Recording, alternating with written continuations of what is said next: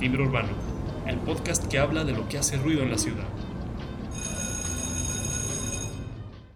Hola, ¿qué tal? Bienvenidos a un episodio más de Timbre Urbano.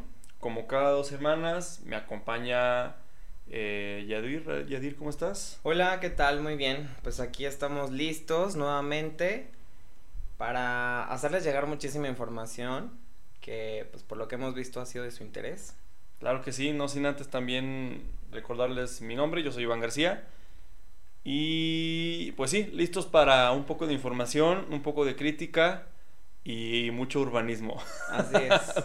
porque me encanta decir las frases aquí trilladas, ¿verdad? eh, ¿Cuál es el tema de, de, este, de esta semana, de estas dos semanas, mejor dicho? Bueno, pues el tema, el tema del cual vamos a estar el día de hoy platicando es acerca de, bueno, va directamente relacionado con las áreas verdes. Normalmente estamos muy acostumbrados a escuchar este término que son los pulmones metropolitanos, los pulmones verdes, las áreas recreativas, las zonas de esparcimiento y pues van directamente relacionados con, con la vegetación, ¿no? Que pudiera existir o no existir o presentarse con ciertas carencias dentro de las zonas urbanas, dentro de las ciudades y pues las zonas metropolitanas. Claro que sí, escuchamos mucho el término parques, jardines, este, pulmones urbanos, eh, miles variantes de vegetación. Claro. Pero desafortunadamente eh, en México en particular, en nuestras ciudades, la norma es que solamente son palabras, ¿no? No solemos ver en las calles o, en nuestra vida diaria em, estos términos aplicados y precisamente esto va a la el episodio de, de, hoy, ¿verdad? Así es. Entonces, pues bueno, vámonos a, a, lo primero. Arrancando.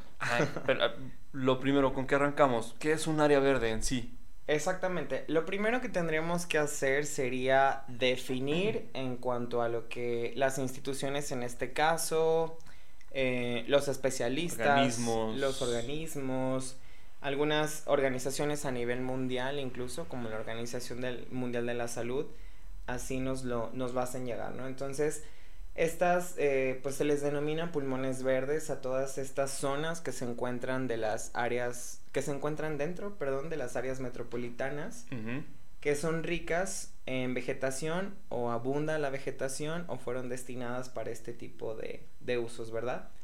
De igual forma, este, si hablamos, por ejemplo, desde la perspectiva de la geografía, pues los pulmones verdes también van a ser todos estos grandes regiones, incluso climáticas, geográficas, que purifican el aire, ¿no? a, nivel, a nivel mundial. Y un gran ejemplo, pues, podemos hablar de la zona de la Amazonia. Claro, la Amazonia es un gran pulmón verde. Sí, esto es justamente como tú lo acabas de mencionar, ¿no? Hablamos de escalas mayores, como la Amazonia, a escalas intermedias y escalas muchísimo eh, más pequeñas, pero que en relación a una zona metropolitana, pues suelen ser muy grandes, ¿no? Como es el caso, por ejemplo, del Parque Fundidora en la ciudad de Monterrey, Chapultepec, Parque de Chapultepec en Ciudad de México y pues nuestro Parque Tangamanga, ¿no? Nuestros famosos parques Tangamanga aquí en San Luis Potosí. Sí, yo creo que cada ciudad tiene eh, su propio pulmón urbano, si, si lo voy a nombrar así en Aguascalientes está el Parque Héroes. Este. Mm, bueno, no sé, invito también a la gente a que nos diga, como que nos presuma, ¿no? ¿Cuál es el parque de. El, mayor parque de, su ciudad, de su, de su población.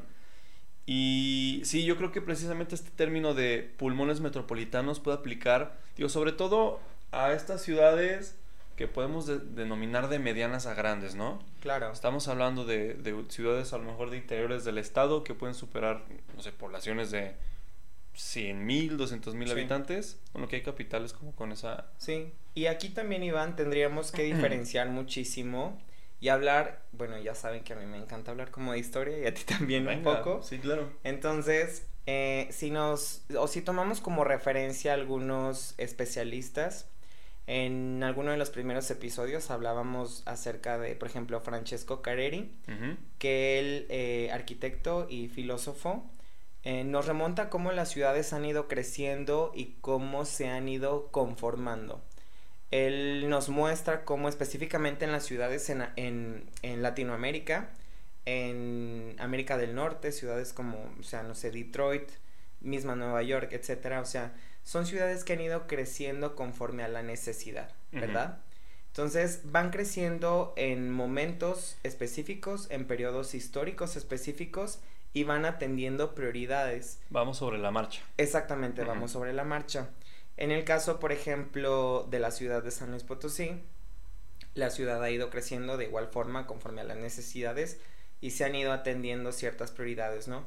¿Qué es lo que, si nosotros viésemos desde arriba o viésemos como en una de estas lamparitas donde los médicos colocan las, los rayos X, si nosotros viésemos un, un, plano de una zona metropolitana y marcáramos en, en negativo las áreas que están ocupadas, eh, con vivienda, con comercios, etcétera, veríamos que quedan muchísimos espacios dentro de todo el entramado urbano que están vacíos, ¿verdad? Entonces, ¿qué es lo que sucede? Por ejemplo, en el caso de la Ciudad de México, el Parque de Chapultepec, en algún momento dado fue un área nacional protegida, lo sigue siendo, ¿verdad? Pero fue quedando dentro de la zona metropolitana. Se fue absorbiendo este enorme parche verde, tal cual. Inhabitado. Exactamente. Y entonces, conforme a la necesidad, uno, conforme a la necesidad, pues se diversifica esta parte y se queda estipulado como un parque urbano, ¿verdad? Pero también hay otras prioridades que tenemos que atender en el, en el contexto en el cual hoy nos encontramos, ¿no? Si tomamos algunas referencias, como por ejemplo la Organización Mundial de la Salud, que pues estipula que si hablamos de que las ciudades hoy en día debieran de ir a la par de la calidad de vida o buscando mejorar las condiciones de calidad de vida, pues se supone, Iván, que por cada habitante que se encuentre entre una zona metropolitana y una zona urbana, debieran de existir por lo menos entre 10 o 20 metros cuadrados de área verde. Sabemos que esto, que esto en realidad... Es un poco difícil. Claro, sabemos que no existe. No, claro, es, es, muy, es muy difícil, incluso hasta en, en, en, cuanto a construcción del, del, mismo espacio donde se habita, es muy difícil lograr como este, mm, este espacio verde, ¿no? Exactamente. Entiendo la idea de que las ciudades, pues bueno, como mencionaste hace ratito, se van eh, encerrando varios parches y sí, la, la, la, situación general es como de, oigan, pues tenemos este terrenote, ¿qué le hacemos? no pues, y, generalmente lo, claro. lo transforman en un parque urbano. Sí, el, el mejor beneficio sería que muchísimas de estas áreas se planearan y se gestionaran para que en realidad sí quedasen como, como áreas verdes. Claro, conforme este número que acabas de mencionar. Pero al igual, este y, esto también es algo que habla todo el mundo, ¿no? Es algo que se habla como desde la parte de los especialistas, las personas que en realidad toman las decisiones, las personas que dirigen las instituciones, pero hay ciertas necesidades. Tanto hemos escuchado hablar en los últimos años de sustentabilidad, de sostenibilidad, en la arquitectura, en el urbanismo, en, a nivel ecológico, inclusive hasta en la educación, en todas las áreas se habla ya de la sustentabilidad. Claro. Entonces, tenemos ciertos acuerdos. Tenemos, por ejemplo, el Acuerdo de París que se llevó hace ya algunas décadas, se sigue este, actualizando, ratificando, tal cual. Entonces se toman a consideración todo esto. Conforme el tiempo ha pasado, es importante que, que nosotros dejemos también claro esto, que los proyectos cambian, ¿verdad?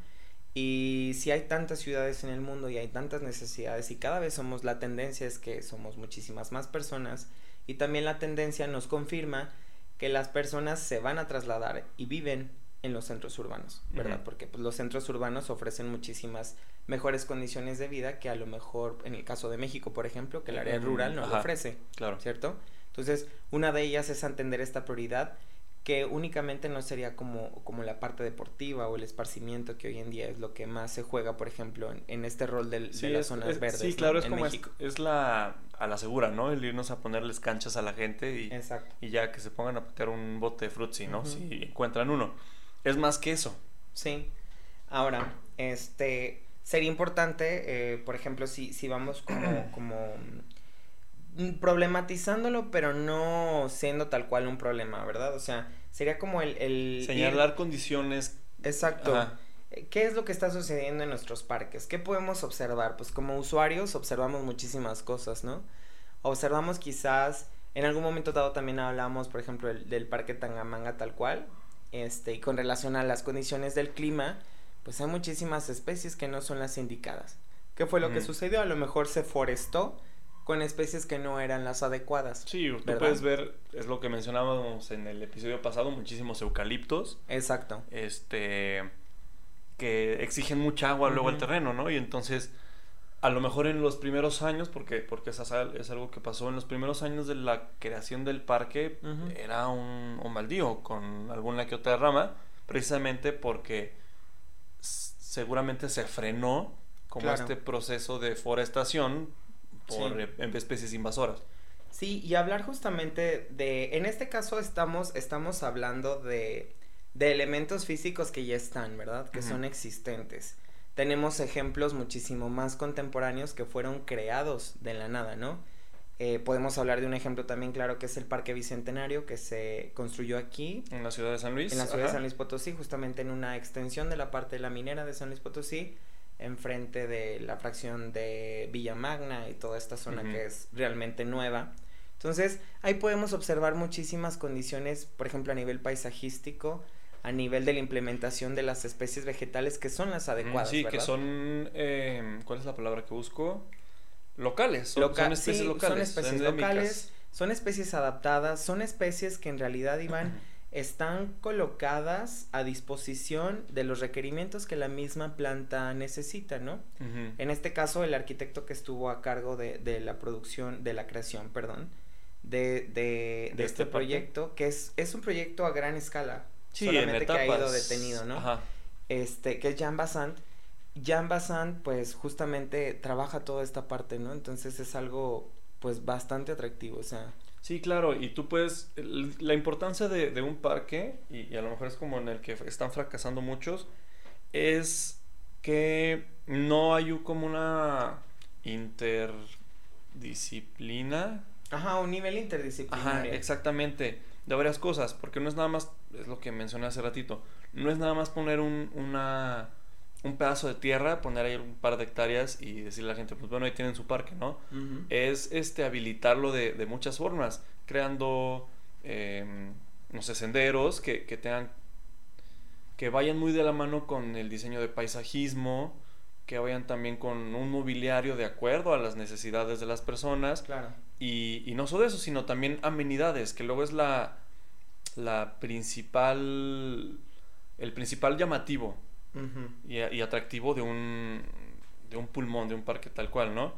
En el caso de aquí de la ciudad de San Luis Potosí, bueno, obviamente, para los que no sepan, la historia es que eran terrenos baldíos pertenecientes a una ex hacienda que fue eh, tomada por el gobierno. Y el, el, parque ahora tal cual, digo, no es nada más una extensión de 400 hectáreas, que no, si no me equivoco. O sea, sí son 400 hectáreas, pero tienen muchísimas cosas dentro. Hay varios lagos, este, hay museos interactivos, hay eh, algún planetario que lamentablemente se ha dejado de usar. Y además de las canchas deportivas, de los senderos y, bueno, vías, Así vías para coche. O sea, es, tienen que ser proyectos más... O sea, no nada más poner el terreno. Integrados. exactamente. Sí, justamente tú nos acabas de compartir algo que está está súper interesante que tú, o sea, que lo compartas tal cual como usuario, ¿no? Claro. O sea, si hablamos de zonas verdes, pulmones verdes, pulmones metropolitanos, áreas de esparcimiento, etcétera, hablamos de que son proyectos integrales, ¿verdad? Van a estar presentes toda la vida, ¿sí? Entonces hablamos de que en, un parque urbano, en un parque metropolitano, en un área verde, tal cual, hablemos de un andador, hablemos de un jardín, hablemos de un centro de barrio, hablemos de un vacío urbano que quedó dentro de la ciudad pero que se eh, implementó como una zona verde, hablemos de estas porciones que tienen que donar, por ejemplo, los fraccionadores, etcétera.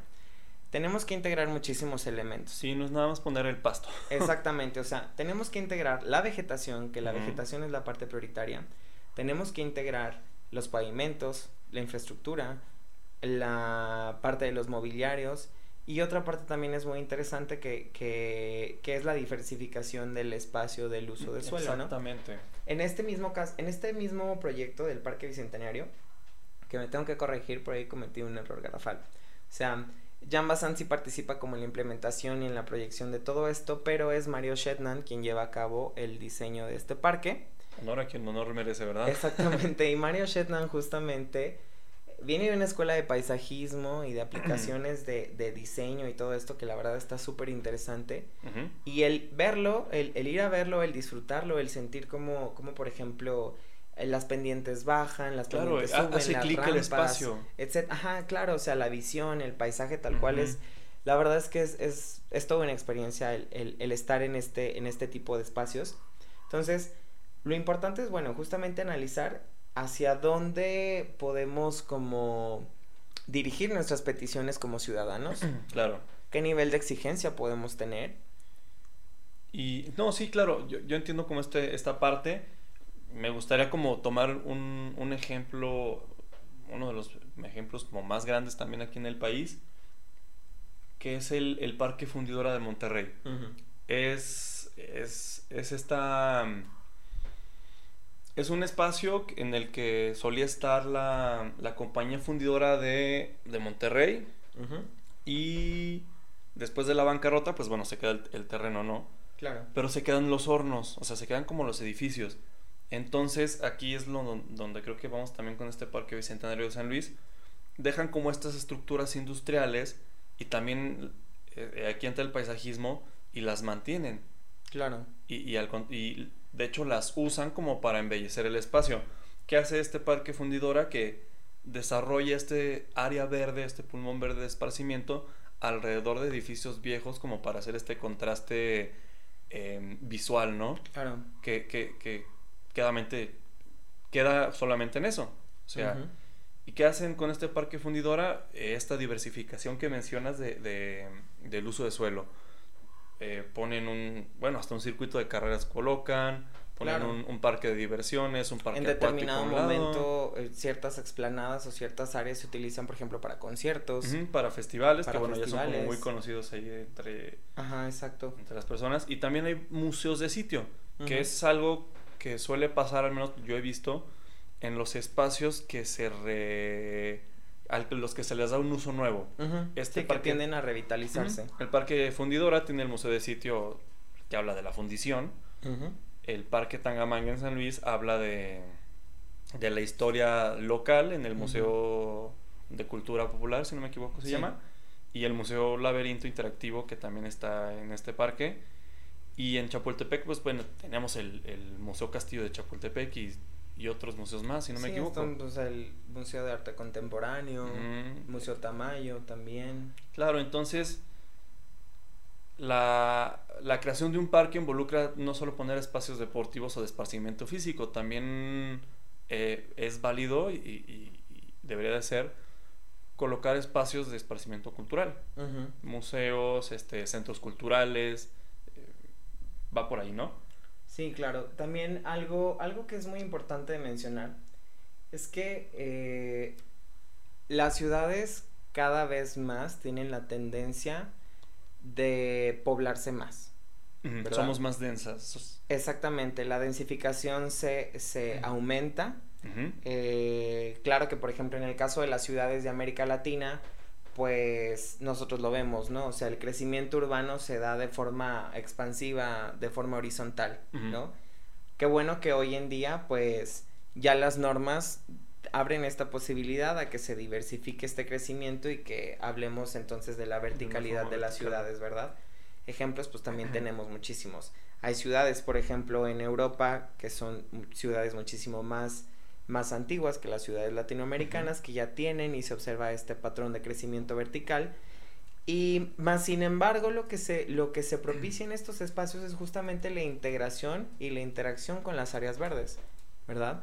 Hablamos también en otro de los episodios anteriores el caso de Barcelona, el caso de, París, este, que en realidad estas supermanzanas contemplan al centro de las mismas áreas verdes, claro, que tienden también como a ser estos centros comunitarios, estos centros en donde la gente se conjunta a socializar fuera de sus viviendas. Claro, y, y es, es algo no exclusivo de Europa. También te puedes ir a la Ciudad de México y cada colonia representativa tiene sus parques. Así es. Eh, la, mm, ah, sí, hablamos de Colonia Juárez, Colonia Roma. La Condesa que tiene el Parque México, si no me equivoco. Eh, Nápoles también tiene uno. La Roma, o sea, tienen también como este andador que es Álvaro Obregón.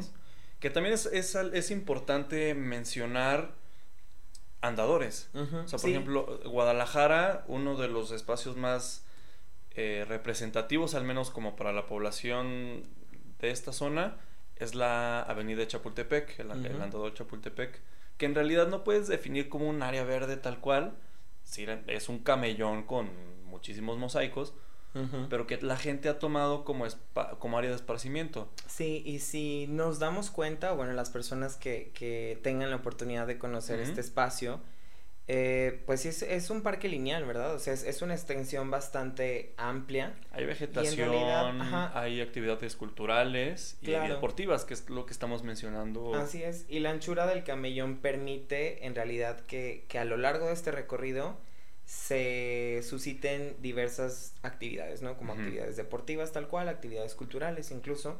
Y con esto, Iván, que nos acabas de compartir, abrimos un poquito como a, la siguiente parte, ¿no? Que es, pues sabemos que actualmente en las ciudades mexicanas contemporáneas específicamente, el uso de suelo de tipo recreativo y deportivo no está únicamente ya delimitado a los parques urbanos, ¿sí? O sea, hablamos de parques lineales, hablamos de camellones, hablamos de centros de barrio, hablamos este espacios pequeños como jardines, incluso jardines vecinales, etcétera.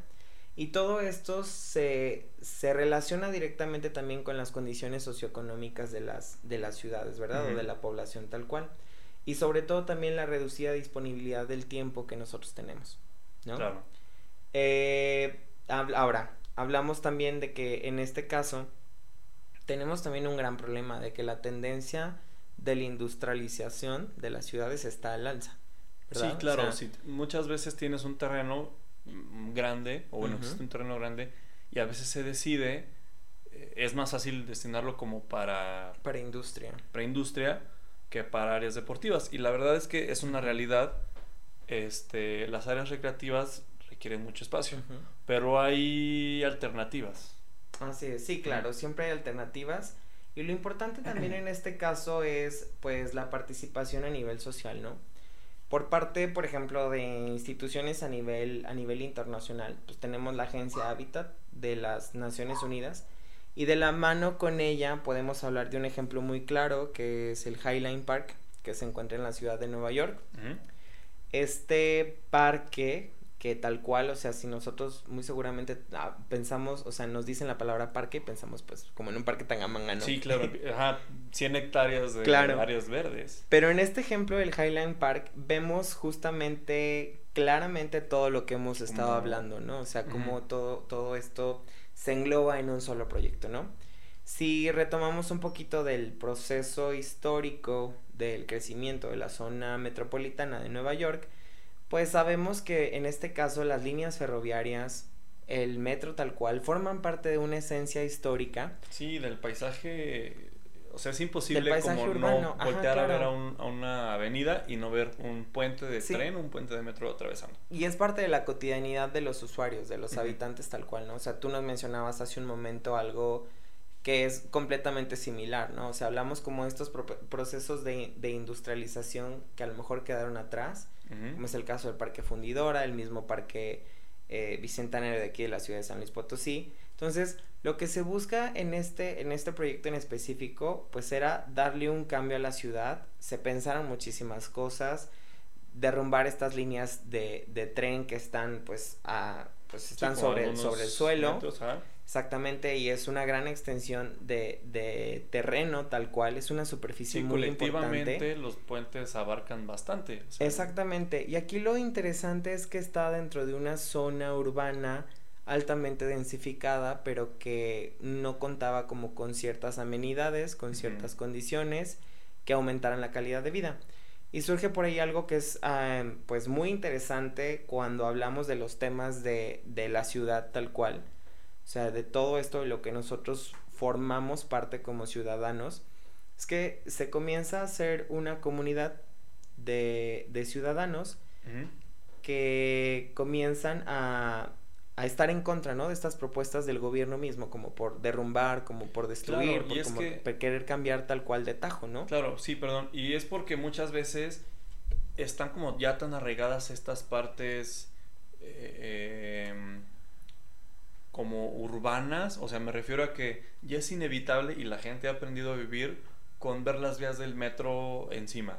O la gente en Monterrey aprendió a vivir este, viendo una torre enorme de fundición. O alguien en Ciudad de México aprendió a ver pues, un castillo en medio de, la nada, ¿sabes? Entonces, ya son cosas que están arraigadas en, no, me, no podría decir como memoria colectiva, pero sí en este sentimiento de... De identidad. De identidad, exactamente. y, si quieres verlo hasta como amor cívico. O sea, claro. o no la gente de Nueva York está, pues no orgullosa, pero sabes, como el metro de Nueva York es, es algo muy... Claro, muy, valorado, muy preciado. Exactamente. Ajá, claro. Mismo caso, te, digo, Monterrey sé que estamos siendo como a lo mejor muy repetitivos, pero creo que son como efectos muy, efectos, como ejemplos muy muy... muy puntuales. Ajá, exactamente. Entonces, bueno, ibas, perdona, hasta como... Y, y en este proyecto, o sea, se, digamos como que se promueve todo esto, se invita a toda la ciudadanía, a todos los vecinos, se hace un trabajo de, de, colaboración tal cual, y entonces el proyecto se implementa y la verdad es que el proyecto está increíble. ¿Qué es lo que propicia únicamente la creación de este parque lineal? Bueno, pues que en realidad el resto de la ciudad ponga como los ojos sobre esta parte de la, de la ciudad y entonces la iniciativa privada se gestionan muchísimos departamentos nuevos. Fue la tendencia a nivel arquitectónico. Vuelve a haber un boom de habitabilidad. Bueno, antes de, perdón, ¿cómo es el Highline Park? Digo, porque para la gente que nos está escuchando. Claro. Porque no hemos como. Bueno, el Highline Park es un parque lineal parque lineal es justamente eso, es un parque en línea. Ajá, en forma de serpiente o chorizo, si lo quieres ver así. sí, claro. Que puede ser sobre un camellón, sobre una este, sobre una banqueta, etcétera, con un paramento, el paramento es pues con una extensión amplia, en la cual pues que serán mínimo 15 metros de, anchura eh, por el largo, pues bueno, lo que se quiera, ¿no? Pensemos, lo podemos contextualizar, imaginemos las vías en donde aquí normalmente los domingos se, pone, justamente el tianguis de las, de las vías. Sí, claro. Entonces, todo este paramento que queda entre las dos avenidas es justamente un, lo, eh, como esta superficie que se utiliza en este caso en el Highland Park.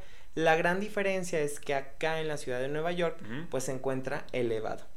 Claro, es lo que estamos hablando. Se encuentra elevado porque eh, toda la estructura principal sobre la cual se sustenta el parque está elevada sobre lo que anteriormente era toda la infraestructura de las líneas ferroviarias del tren, ¿sí? Entonces, sobre todo este paramento, pues se, se diseñan un montón de cosas, o sea, se juega con la vegetación, se juega obviamente con esta parte de identidad, ¿verdad? O sea, se conservan en algunas zonas, por ejemplo, elementos escultóricos, que también son súper importantes en, en, cuando hablamos de, de, parques. No, y se reciclan elementos de esa vida, ¿no? O sea, para acceder al parque, yo me imagino, accedes mediante las escaleras de servicio de cuando era um, vías ferroviarias. Claro, y esto justamente lo que, lo que va generando es plusvalía, plusvalía urbana en este contexto inmediato y por ende en toda la ciudad. También es importante. La gente quiere vivir al lado de un parque o de un jardín. De, un área verde. Exactamente. Exactamente. Entonces, esto, esto que sucedió en, en, Nueva York, pues justamente alimentó muchísimo esta zona de la ciudad. Entonces,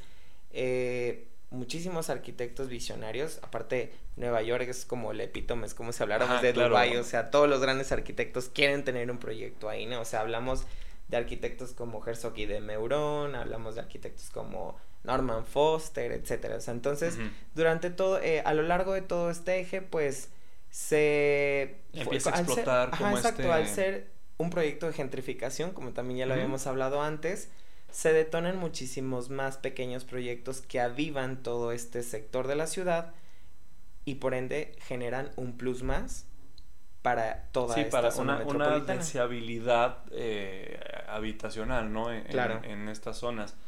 Eh, aquí en México hay ejemplos similares, ¿no? Digo, en escalas un poco menores, pero... Sí, hay proyectos similares y proyectos que también están a la altura, solamente que quizá no han sido como catapultados, quizá la gente no los conoce.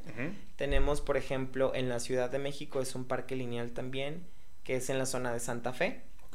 que también es un parque súper importante, es un parque súper interesante y también es un parque relativamente nuevo.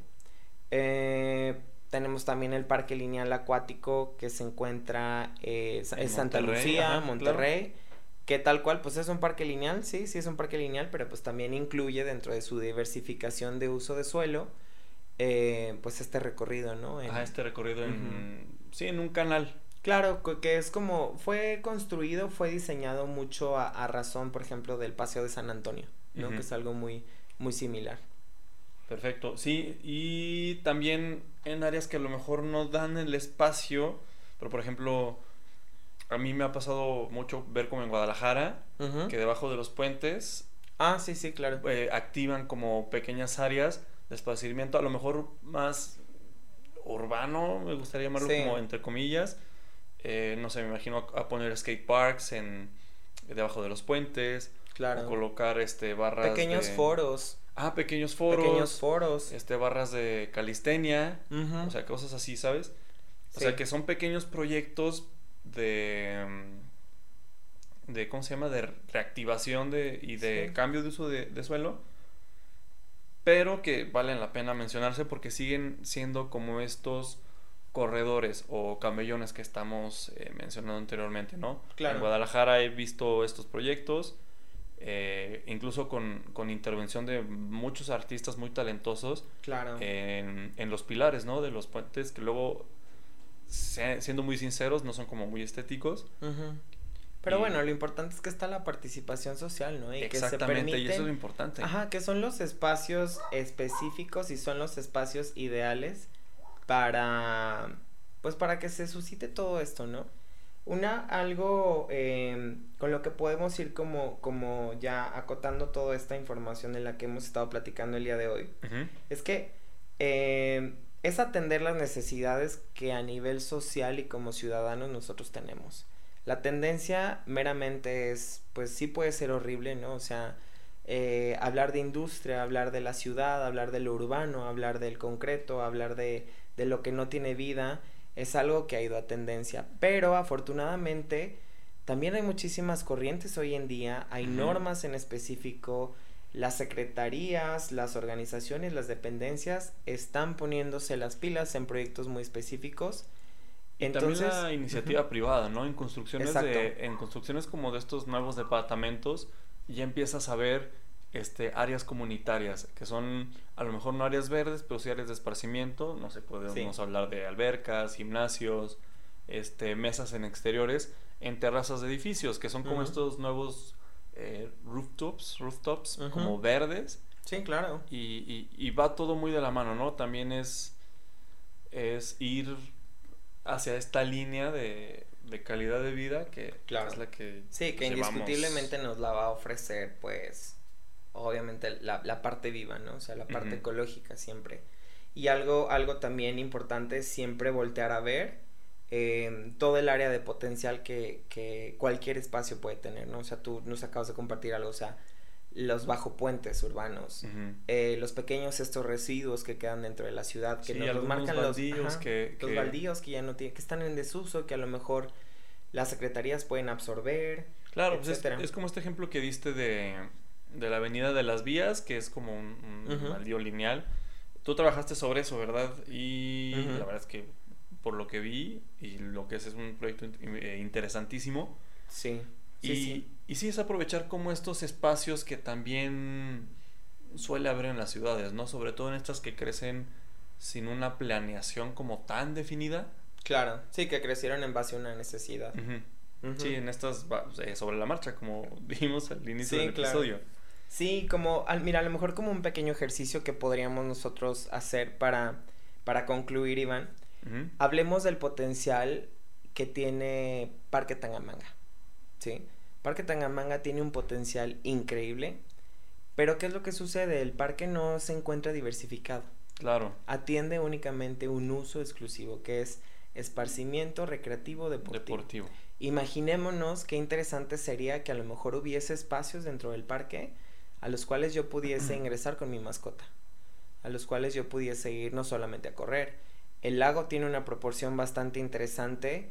Eh, también sería súper interesante a lo mejor diversificar este uso de suelo y que a lo mejor la iniciativa privada, los grandes corporativos ingresaran de la forma adecuada y bajo los lineamientos que las dependencias de aquí locales, conforme a las necesidades que la ciudad tiene y las condiciones, etcétera, lo permitan, ¿no? Pensemos restaurantes, galerías, librerías. No, y por qué no podemos hablar de un festival, o sea, Exactamente. de festivales de música. El chiste es sí, como llegar a un, a un uso de suelo en el que ambas partes se dan, digo, al final como esta parte pública gubernamental y la parte del sector privado puedan hacer un uso responsable, que esa es como la, importancia de, estas áreas que son para todos. y, y, sí, como mencionas, con esta variedad de, uso de suelo. Claro. Restaurantes, bares, eventos eh, masivos, luego cuando se permita también, obviamente. Y sí, porque hablamos de, de unos espacios enormes. Y digo, puede funcionar para la ciudad de San Luis Potosí, que es como el ejemplo más próximo que tenemos. Claro. Pero también puede funcionar para todas las ciudades latinoamericanas. Puede ser, o sea, lo que pasa, por ejemplo, con el Parque, el parque O'Higgins en, en Santiago. Sí, así es. Lo que, o sea, lo que puede pasarnos en, en ciudades este, que vayan en crecimiento como Mérida o ciudades de interiores de países que no suelen ser tan grandes. Claro. O sea, al final cada ciudad tiene como este espacio con un potencial increíble para no solo ser una extensión verde en la ciudad, ¿no? Sino que sean espacios habitables este, en cuanto a parques urbanos hablamos. Sí, así es. Y si no existiera o si no, o si las condiciones de la misma ciudad no, no permiten como el tener una extensión, una porción tan grande de territorio, pues ahí entra la parte creativa, ¿no? la parte de los especialistas, la parte de los constructores, pues buscar dentro de estos entramados urbanos que ya están. Estos corredores. Exactamente, propiciar todos estos espacios que sí la norma, como lo hablábamos al inicio de esta charla, o sea, la OMS lo dice, los grandes acuerdos que se llevan por parte de los presidentes a nivel mundial, etcétera, o sea, se habla, es una necesidad tal cual pero lo importante es también que nosotros sepamos, por ejemplo, qué dependencias dirigirnos, ¿no? En este caso, pues podemos hablar de SEDATU, que es la Secretaría Agraria y de Delimitación del Territorio, las Secretarías de Obras Públicas, la Secretaría de Ecología, incluso la Semarnat, ¿no? O sea, y, y, en este, ajá, y sin dejar de lado que la participación social es vital. Sí, o sea, también no es dejarle como al gobierno, esto es algo que repetimos muchísimo en todos los episodios. Claro pero nunca está de más recordar, ¿no? Eh, hay que activarnos como población, como ciudadanos y generar nosotros estas políticas, si no las existen, para lograr eh, espacios que nos ayuden a mejorar nuestra calidad de vida. Así es. Perfecto. Este, no sé si podamos agregar algo más. Pues yo creo que no. Creo que ya hablamos bastante con referencia a este tema. Digo, hay muchísimo más de lo que podemos hablar que ya en algunos otros episodios o capítulos podemos abordar. Sí, claro, estamos, digo, también en esta primera temporada estamos como hablando un poco más a grosso modo en ciertos temas. Sí, claro. Eh, conforme vayamos eh, avanzando, perdón, iremos eh, siendo como más específicos en algunas cosas. Sí, Precisamente me gustaría como dar un adelanto de de estos temas como más específicos. Habrá invitados cuando la, ocasión así lo permita. vamos a tener invitados. Estamos bastante emocionados porque ya llevamos un, un, ratito trabajando en esto. Sí. Y pues nada más, invitar a la gente a que no nada más nos escuche, sino que también... Que nos compartan. si, si somos de su interés, si somos de su agrado, que nos compartan para justamente llegar a más personas que nos escuchen, que interesen de todos estos temas. ¿Qué propuestas? Y que en realidad, ajá, claro, y que podamos generar algo siempre favorecedor de todo esto. Claro que sí, el micrófono, eh, al menos en, los, en el caso de los podcasts, sí tiene dos vías. Claro. Este, por favor, a, la gente las le invito, perdón, a, a, darnos sus opiniones, tanto en el podcast como en el contenido. O sea, ¿a qué me refiero? A que también la gente de sus propuestas comparta con nosotros. En una de esas puede haber una idea brillantísima que se puede replicar, ¿no? Uno nunca sabe. Sí, claro. Así es. Y pues creo que podemos dar por terminado este episodio. Así es. Muchísimas, muchísimas gracias. Claro, no, este, sí, a las personas que nos escuchan también gracias a ti, Edir, por aguantarme cada, cada dos semanas. Sí, por ahí van a escuchar a mis perritos, ¿eh? no, claro, y también a mi garganta, que andamos un poco, un poco dañados. Y pues bueno, nos vemos en, en dos semanas. Les recordamos, por favor, les recordamos, por favor, escúchame nada más. Les recordamos nuestras... Nuestras redes sociales. Eh, que en Instagram estamos como timbre.urbano. Ahí es, vamos a estar compartiendo más información, algunas fotografías. Y también ahí nos pueden comentar qué les gusta, qué no les gusta, este, alguna historia que, que comenten. También es... Claro, sí es súper importante la participación que tengamos con cada uno de ustedes y las aportaciones que también tengan para volver esto como muchísimo más enriquecedor y este y como más más cercano a todos, ¿no? Claro que sí. Y pues bueno, con esto damos por concluido el cuarto episodio de Timbre Urbano. Eh, muchísimas gracias por escucharnos y pues gracias a ti por estar Muchísimas gracias Iván, gracias, hasta luego. Nos vemos hasta la siguiente.